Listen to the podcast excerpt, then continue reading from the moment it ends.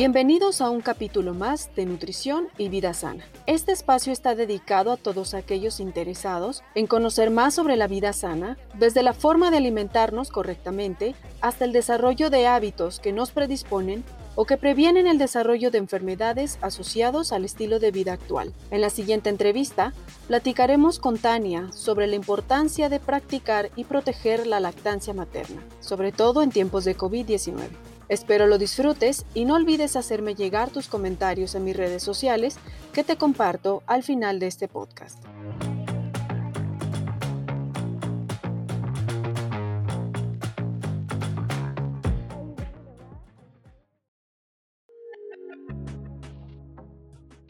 Hola a todos los que nos escuchan en esta tarde. Hoy se encuentra conmigo Tania Delgado Arana, ella es licenciada en nutrición, especialista en el área materno-infantil y además certificada en alimentación complementaria y lactancia materna. En esta ocasión estaremos platicando sobre lactancia materna y por qué es importante incentivar esta práctica. Bienvenida Tania. Cuéntanos un poquito de tu trayectoria y del trabajo que realizas con tus pacientes. Hola Diana, mucho gusto y gracias por invitarme. La verdad es un placer estar aquí contigo y con tu audiencia. Y bueno, te platico un poquito acerca de a lo que me dedico, ¿no? Yo soy, como bien lo comentas, nutrióloga materno-infantil. Mi enfoque como tal entonces es el área de las embarazadas, el área de lactancia, eh, los niños recién nacidos, la etapa de los mil primeros días y prácticamente también abordamos la etapa preescolar y escolar. Bueno, actualmente me encuentro trabajando en Servicios Médicos San Ángel, donde vemos a toda esta gama de pacientes que te acabo de comentar. Y además también soy docente de la Universidad Regional del Sureste. Excelente. Tengo entendido que este año el lema de la Semana Mundial de la Lactancia Materna 2021 será Proteger la lactancia materna, una responsabilidad compartida. Explícanos un poco sobre el objetivo que se busca. Sí, claro. Mira, el enfoque básicamente es que se va a centrar en evitar la discriminación de todas las madres lactantes en cualquier ámbito. Prácticamente lo que necesitamos hacer es ofrecer un apoyo familiar y comunitario y además se requiere aplicar políticas equitativas de igualdad para todos los programas sociosanitarios que tenemos, ¿no? Entonces, ¿a qué nos referimos con esto? Bueno, necesitamos conocer un poco más o tener un poco más de información sobre qué sucede con mamá y con bebé cuando adquieren COVID. ¿Qué se estuvo haciendo y fueron malas praxis de alguna manera? Que cuando mamá adquiría COVID o bebé adquiría COVID, los separaban y entonces esto de alguna manera rompía el vínculo de la lactancia. Exacto. ¿De acuerdo? Pero a final de cuentas esto era desinformación. Entonces ahora lo que se trata es que busquemos las oportunidades para que pese a que se tenga COVID positivo en uno o en ambos, se continúe completamente la lactancia, obviamente si mamá lo necesita y lo requiere, ¿no? Entonces, esto es lo que se está buscando, como que se respete este actuar y además que también se informe a todo el personal de salud para que eh, pues se practique de manera correcta estas recomendaciones. Porque hemos visto que la desinformación directamente llega del personal que no ha sido capacitado adecuadamente y que en su momento dijeron tenemos que aislar a mamá, tenemos que aislar al bebé para que no haya contagio. Y hoy en día se sabe que con las medidas sanitarias pertinentes no es necesario realizar el aislamiento. Pueden continuar ambos estando juntos y continuar por ende la lactancia materna también. Perfecto. Prácticamente estás respondiendo parte de una de las preguntas que quería hacerte bueno, pues cuéntame por qué es tan importante entonces promover la lactancia materna exclusiva. Sobre todo tengo entendido que al menos los seis primeros meses de vida. Así es. Fíjate que, bueno, esto no, no se basa o no iniciamos como los profesionales de la salud diciendo, yo digo porque yo lo leí, no. Esto es algo que ya está dictaminado, ya está de alguna manera en la normativa que se ha implementado a través de organizaciones como la OMS y la UNICEF donde ellos lo recomiendan basado obviamente en la evidencia del sustento del el bebé que es recién nacido, ¿de acuerdo? Su único alimento durante seis meses exclusivamente tiene que ser la lactancia materna. ¿Y por qué surge esto? Bueno, porque se ha visto porque los recién nacidos tienen cierta inmadurez gástrica. Y en esta inmadurez gástrica sabemos que hay eh, ciertas sustancias que le llamamos enzimas que se van de alguna manera como segregando en mayor medida conforme va avanzando la etapa de crecimiento de estos pequeños. Entonces se sabe que de los 0 a los 6 meses pues se tiene una inmadurez como tal y por ello no se debe de dar ningún otro alimento ni sustancia. Solamente recomendamos y reitero lactancia materna o lactancia humana eh, o en su momento a lo mejor también fórmula láctea, ¿no? Que la fórmula láctea, por cierto, es una leche que obviamente viene derivada de leche de vaca, pero que le han hecho ciertas adecuaciones para que sea lo más similar posible a la leche humana, ¿no? Entonces, no recomendamos ni los test, no recomendamos ni las probaditas, no recomendamos que ni la leche este, de otro tipo, ¿no? porque obviamente sabemos que no tienen las características ni mínimamente posible de acercarse a lo que es la leche humana. Y entonces justamente el uso de la fórmula láctea, ¿bajo qué circunstancias podría ser recomendado ahora que tocas este tema y este punto? Ok, fíjate que las fórmulas lácteas sí hay ciertas condiciones que pues nos pueden permitir el hecho de, de recomendarlas, ¿no? O que se pueden prescribir en este sentido son quizás condiciones como muy contadas, a lo mejor hasta con los dedos, por así mencionar. Es decir, por ejemplo, eh, que un bebé nazca con algunos errores congénitos del metabolismo, ¿no? Lo que implica que la leche humana pues no puede ser tolerada o no se asimila de la misma manera que un bebé que nace, por así decirlo, en condiciones sanas. Entonces, en esta situación, ahí sí se recomendaría como el uso de una fórmula. Y en otras circunstancias también podríamos hablar, bueno, de que a lo mejor eh, la mamá, que ese es otro punto que ahorita vamos a tomar, que la mamá tenga algunas modificaciones o alteraciones de manera quizás congénitas, ¿no? Anatómicamente hablando, que no permita que se produzca adecuadamente la leche, que no se produzca de manera suficiente y que se tenga que brindar esta fórmula. Pero cabe destacar aquí que esto sería una suplementación, ¿de acuerdo? Es decir, lo estaríamos haciendo de manera mixto, porque si bien se puede informar adecuadamente y se le sigue dando leche materna, en estos casos particulares de, las alteraciones de, la, de las glándulas mamarias o de las mamas de, de las madres lactantes, Seguimos brindando lo que es la leche materna lo más que se pueda y de alguna manera vamos a complementar con la fórmula láctea. Entonces sí tendría de alguna manera implicación la forma o las características del seno materno para eh, tener una lactancia pues exitosa, vamos a llamarlo así. Eh, de alguna manera, como mencionarlo, indirectamente puede ser que sí si son casos como muy particulares, o sea, es un porcentaje muy mínimo de mujeres que realmente nacen con estas alteraciones, ¿de acuerdo? como las que comentaba. Exactamente. ¿Tendría que ver entonces un poquito más la técnica de lactancia? En el mayor de los casos sí. ¿Cómo, sería entonces un poquito más la técnica correcta? Si por ahí está eh, sucediendo este error para no poder lactar de manera adecuada, pues cómo sería una técnica correcta de, amamantamiento. Ok, eso es importante que conozcamos todos los profesionales de la salud y sobre todo aquellos que están implicados mucho en el asesoramiento de lactancia, ¿no? O sea, llámese pediatras, nutriólogos también, neonatólogos, etcétera. Eh, la técnica correcta básicamente se trata de buscar puntos claves en donde eh, exista un buen enganche del bebé hacia, la, hacia el pecho de la madre. Correcto. ¿Y cuáles son estos puntos? Bueno, yo siempre les comento a las mamás que asesoro en su momento que tenemos que buscar tres puntos ejes principales.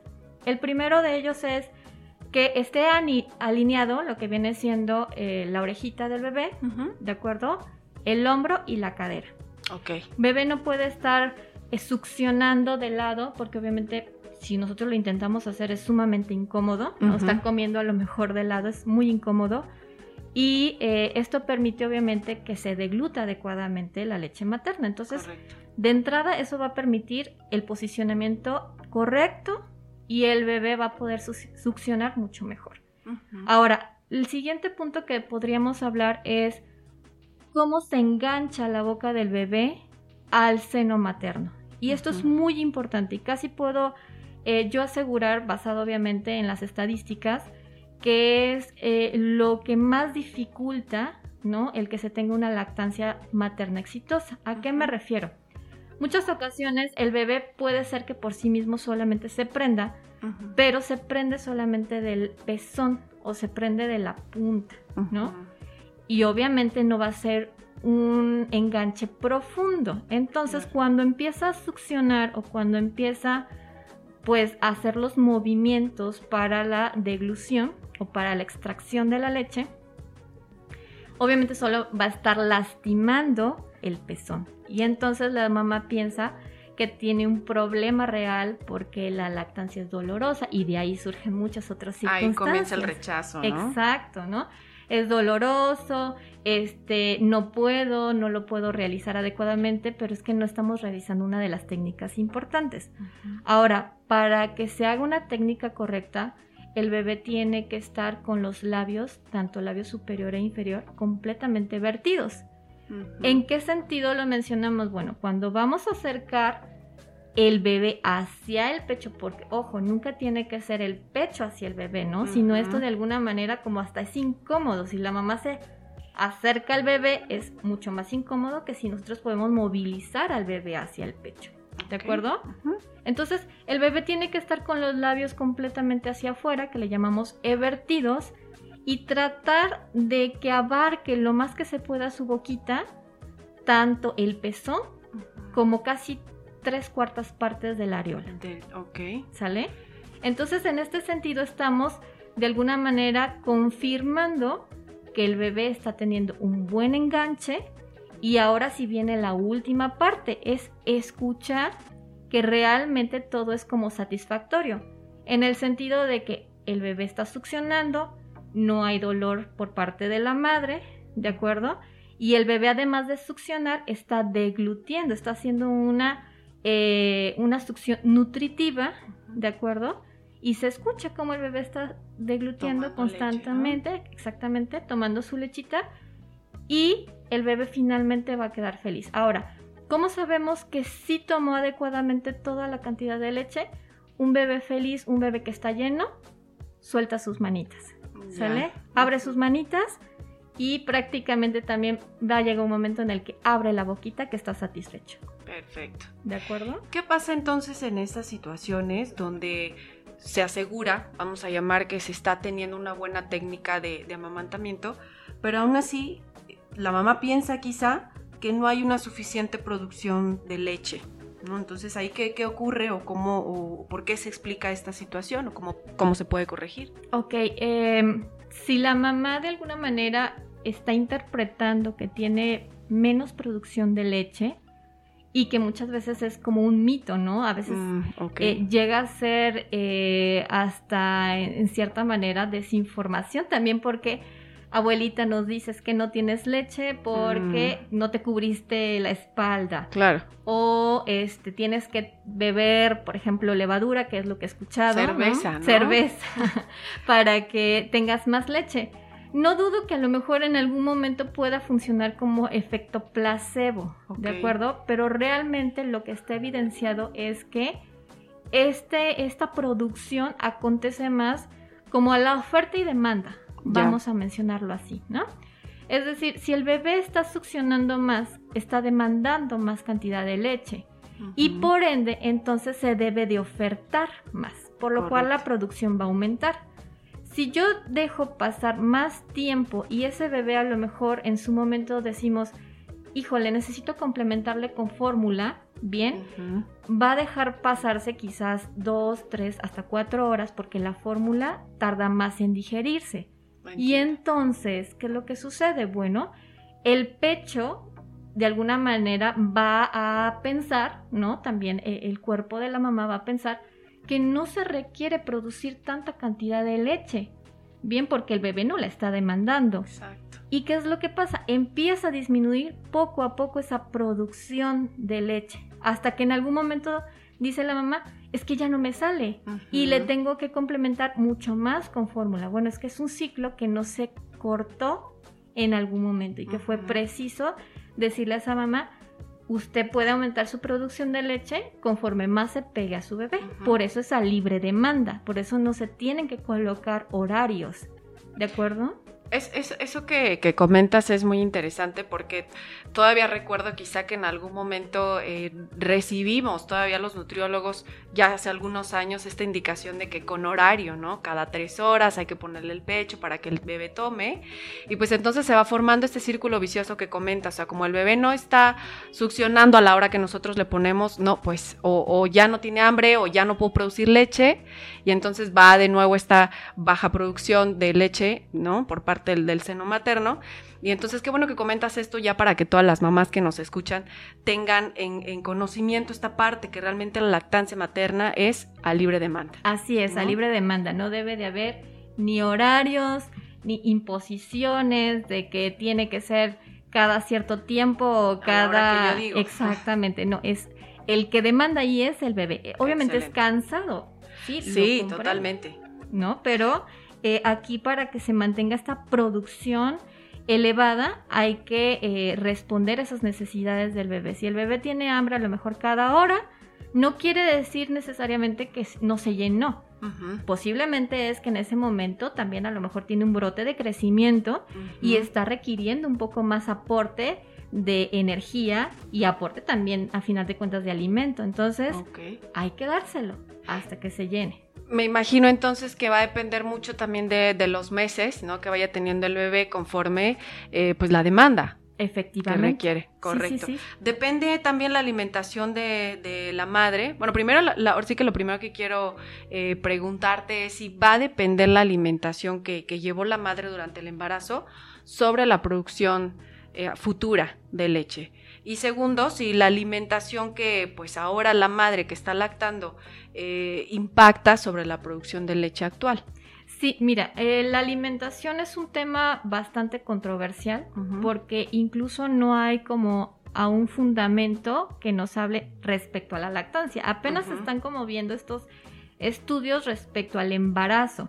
Mm. Lo que sí se ha acordado es que, bueno, si eh, en el embarazo sabemos que hay como una cierta planeación o como una cierta memoria que se queda, ¿de acuerdo? En el aspecto de cómo va a ser este bebé respecto a la alimentación de mamá que tuvo antes de, haber, de haberse embarazado, ¿de acuerdo? Durante el embarazo y aún así en el momento de la lactancia.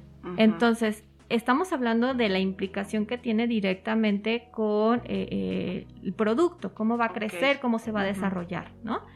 Ahora bien, en el la caso de la lactancia se habla de que se requieren ciertas capacidades o cierto almacén que se tenga también para que se dé una lactancia mucho mejor. No directamente en que la lactancia va a ser o que la leche va a ser de mejor calidad, eso no. Pero sí hablamos de que hay un aspecto importante aquí que hay que recalcar, es que si mamá, por ejemplo, no se alimenta adecuadamente, si mamá tiene anemia, si mamá está desnutrida, nosotros como nutriólogos sabemos que estos datos dan cierta sintomatología, ¿no? Puede estar cansada, puede no tener eh, eh, fuerzas para realizar algunas actividades, incluso estamos hablando de que se fatiga muy fácilmente, ¿de acuerdo? Entonces, esto sí va a repercutir directamente sobre la producción de la leche, porque se ha visto que una mujer que está lactando pero que no se alimenta bien, es decir, no cubre el requerimiento calórico adecuado y por ende está cansada, no, eh, no puede hacer las actividades, está de mal humor, no duerme bien, un sinfín de, de cuestiones, ahí sí vemos que baja muchísimo la producción de leche porque las hormonas al final de cuentas también acontece a un ciclo de alguna manera, de alguna manera como de horario. Claro. Entonces, si hay modificaciones en cómo se siente la mamá, también hay modificaciones hormonales y por ende también hay modificaciones finalmente en la producción de leche. ¿no? ¿Y qué pasa con, estas madres que pues obviamente trabajan, son, son, personas productivas que obviamente también se encuentran en esta división de, de, lactar o quedarme en casa o atender a mi bebé o pues trabajar? ¿No? Entonces para ellas me imagino que también tiene que haber pues algunas formas de apoyarlas o sobre todo que ellas tengan conocimiento de qué manera pueden seguir conservando la lactancia aunque no tengan al bebé en ese momento. ¿Existen formas de conservar la leche materna? Y si es así, pues ¿cuál sería la mejor forma para, pues, para su recolección? Sí, mm, pues para la recolección primeramente hay que hablar un poco del esquema de extracción y de conservación, ¿no? Entonces, en este sentido, yo sí recomendaría que eh, todas las mamás que estén embarazadas, antes de que culmine su embarazo, reciban asesoría de lactancia materna. ¿Por qué? porque incluso se pueden empezar a hacer bancos de leche previo al nacimiento del bebé, bajo ciertas circunstancias, ¿no? Obviamente si, por ejemplo, no hay riesgo de un aborto. Entonces, en este sentido, sí podemos empezar a hacer un pequeño banquito de leche a ciertas semanas ya de, de haberse gestado el producto. Y una vez iniciado también la etapa de lactancia, se puede continuar haciendo este banco de leche. Si yo mamá que soy trabajadora sé que voy a regresar a mi trabajo en seis meses, en tres meses, entonces tengo que prepararme de alguna manera, tanto física como mentalmente, y en esa preparación es comenzar a hacer mi banco de leche, ¿de acuerdo? Y este banco de leche pues prácticamente es hacer extracciones todos los días, todos los días, y tener un espacio pues eh, adecuado en el refri o en el frigorífico para poder empezar a almacenar. Se necesita también, además, en este sentido, pues eh, ciertos insumos, ¿no? Eh, se puede, por ejemplo, almacenar la leche en bolsitas previamente esterilizadas, que estas ya las venden, son como muy prácticas. Se puede almacenar la leche también, botecitos, ¿no? De estos como eh, de la mayonesa. Ok. Pero obviamente. Esterilizados, ¿no? Previamente. Previamente esterilizados. Pero sí hay que revisar como mucho que eh, a lo mejor qué instrumentos no podemos llegar a utilizar, ¿no? Ok. Y en cuanto a, pues el tiempo que se, se mantiene almacenada la leche es muy variable. Por ejemplo, la leche recién extraída se conserva a esta temperatura ambiente, o sea, yo la puedo extraer y la guardo en algunos de los depósitos que te acabo de mencionar, siempre y cuando esté cerrado para que no se contamine, ¿no? Se mantiene a temperatura ambiente entre 6 y 4 horas, porque también depende mucho en qué, en qué clima yo me encuentro. Si esta leche que yo extraigo la pongo en el refrigeración ¿no? Y eh, la conservo, sobre todo hay que hacer énfasis en que se conserva hasta en la parte posterior, hasta en la parte más hacia atrás del refri, ¿de acuerdo? Se nos puede llegar a conservar desde 24 hasta 72 horas. Es como los alimentos, ¿no? No duran mucho realmente en refrigeración. Pero incluso cuando hablamos de un banco de leche, podemos congelar la leche, ¿de acuerdo? Y en congelación, en este proceso, puede llegar a durar desde lo que viene siendo dos semanas. Incluso hay algunos que las cualidades del, artículo en el cual nosotros congelamos la leche nos puede permitir condiciones de tres meses o incluso hasta seis meses, cuando la temperatura es muy constante, cuando no hay variaciones. ¿A qué me refiero? Por ejemplo, si yo estoy abriendo mi congelador constantemente, estoy dejando escapar ese frío. Entonces, el tiempo de vida donde está la leche obviamente se va a ver reducido, ¿no? Claro. Y si yo tengo a lo mejor un congelador específico solamente para almacenar la leche, ahí sí me puede durar hasta los seis meses que nos estipula. Ya. ¿no? Ya nos has platicado bastante sobre las técnicas de recolección, la forma de, de almacenarlo. Y bueno, estos son algunos consejos, a lo mejor para las mamás que, pues, que quieren seguir manteniendo la lactancia para su bebé, pero por temas de trabajo, pues no pueden estar todo el tiempo con ellos. Además de eso, ¿tú has observado desde tu punto de vista cuáles serían esos obstáculos a los que se enfrentan las madres para lograr justamente una lactancia materna exitosa? Sí, eh, yo considero, y, también lo hablo quizás desde mi experiencia personal, que eh, uno es que no existe aún en la mayoría de los trabajos o de las condiciones laborales eh, que se aplique la normativa de los lactarios, ¿no? Los lactarios son prácticamente eh, espacios donde la mujer puede llegar a hacer una recolección de leche, extraerse la leche, que es un espacio que tiene que cumplir con ciertas características y que obviamente también en el trabajo se le permita cada cierto tiempo estar haciendo esta extracción. Porque lo que sucede, bueno, si yo trabajo ocho horas, hay veces que pues nomás me dan una hora para salir a comer, ¿no? Y en esta hora pues mamá va a decir, pues o como, claro. o me pongo a extraer la leche. Entonces creo que debemos que ir eh, modificando esos patrones que se tienen en la parte laboral. Y la otra es que pues indudablemente también se vaya quitando un poco como estos mitos o esta, estos estigmas que se tienen de ver a una mujer pues extrayéndose la leche, ¿no?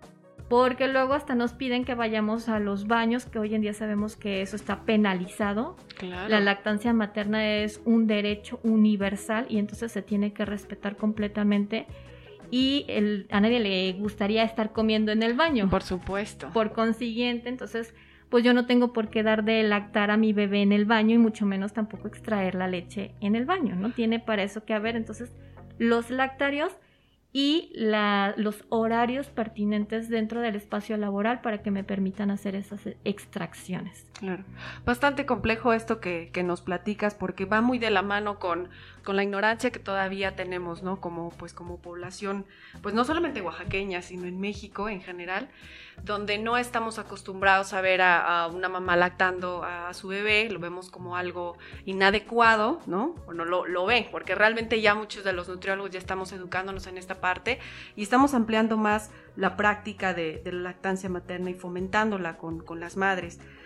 Tania, ha sido un placer tenerte como invitada de mi podcast. Muchísimas gracias por, por acompañarme y los invito a que sigan el canal si es que aún no lo han hecho para continuar informándose sobre temas de salud. Tania, ¿cómo te pueden encontrar en tus redes sociales? Bien, Diana, me encuentran en Facebook como la Numi y en Instagram me pueden encontrar como arroba. Te agradezco bastante nuevamente el haberme invitado y queda atento a resolver sus dudas. Yo soy Diana Ortiz. Recuerden que me encuentran en Facebook como Diana Ortiz Nutrióloga y en Instagram como arroba dianortiz.nutrióloga. Gracias nuevamente y nos escuchamos la siguiente semana. Hasta pronto.